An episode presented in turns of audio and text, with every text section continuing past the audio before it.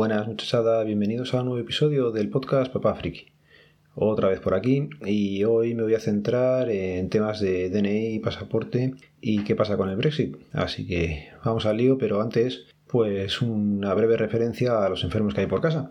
Los pequeños ya van todos bien, Laura también ha pasado la gripe y la única que queda convaleciente es Nuria, que este jueves nos toca ir con ella a ver qué nos cuenta el traumatólogo. Veremos qué nos dicen y a ver si puede dejar ya las muletas, que es un fastidio y complica todo un poco el, día a día, pero bueno, es lo que toca, no tiene que apoyar y de momento lo va cumpliendo bastante bien. Venga, pues empezamos. A ver, eh, lo que nos están preguntando mucha gente ahora es qué va a ocurrir con la salida de Londres eh, del espacio europeo. Y por suerte el Ministerio de Exteriores eh, ha dicho ya algo.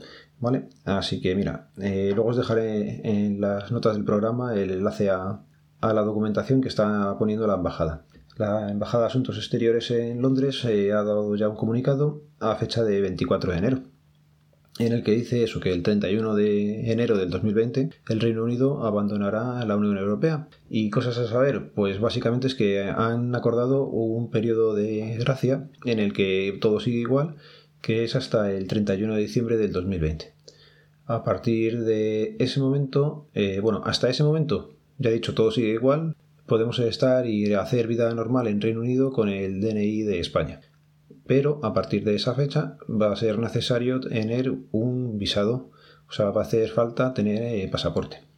Os dejo un par de teléfonos que hay de contacto para que esté interesado o necesite hablar con ellos y no han dicho mucho más. También recomiendan que hay que darse de alta en, los consulados de España, en el de Londres o en Edimburgo, Edimburgo, joder, ¿cómo estoy? Edimburgo, ¿vale? Para certificar un... Uy, joder también nos recomiendan registrarnos previamente en el Consulado de España correspondiente a Londres o a Edimburgo, donde será necesario solicitar el certificado de residencia para efectos administrativos. Importante esto, ¿vale? Venga, os dejo en las notas del programa el enlace a este tema.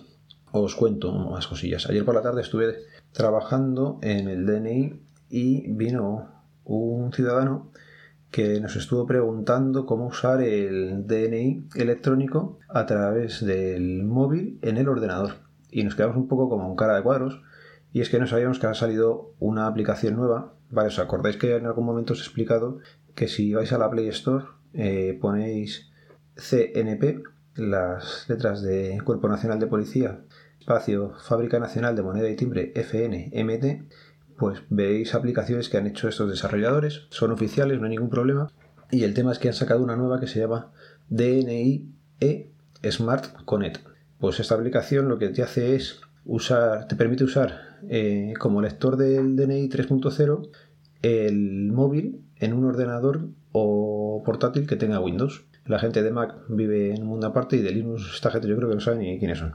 Así que os comento, te instalas la aplicación y cuando entras eh, te da la posibilidad de conectarte por USB o por Wi-Fi al ordenador. Si lo haces por USB, tienes que bajarte una aplicación que ahora mismo no encuentro cómo se llama, ¿vale? Cuando entras en la aplicación se te lo pone. Si me sale en algún momento lo vuelvo a decir.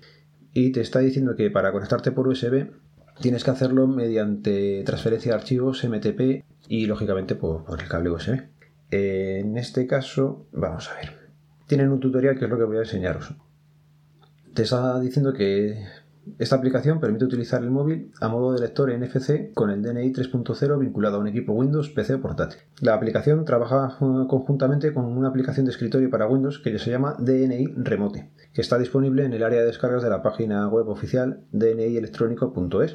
Entonces, ¿qué más os cuento? Lo que os decía, se puede hacer por USB o por una conexión Wi-Fi.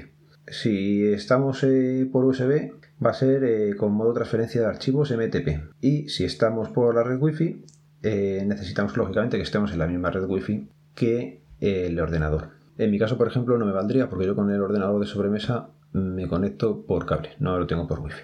Lógicamente, lo que va a hacer es establecer una conexión NFC del móvil al DNI y luego el móvil se va a encargar de hablarse con el ordenador, dándote la posibilidad de entrar a las páginas web que vayan con el certificado electrónico, con la firma electrónica. Entonces, lógicamente, una vez eh, se lee el NFC, lo suyo es no mover ni el móvil ni el DNI para que no se desvincule y no haya ningún problema. Otra cosa que también me ha llamado la atención es que la integración con Autofirma, que es el programa que tiene la administración para firmar documentos electrónicos, solo es posible a través del navegador Mozilla Firefox. Ni Internet Explorer, que sería lo de esperar cuando salgan con cosas de la administración, ni Chrome, que es el, yo creo, a día de hoy mayoritario por la gente. Pero bueno, eso que lo tengamos claro. La verdad es que es lo que digo, no teníamos ni idea de que se podía hacer esto con, con el móvil y gracias al ciudadano que ayer nos lo explicó, estuve viéndolo cómo se hacía con él y tal, pues os lo traigo hoy por aquí. Que sepáis que a nosotros no nos comunican nada y que tenemos que ir aprendiendo prácticamente a la vez que cualquier otro ciudadano.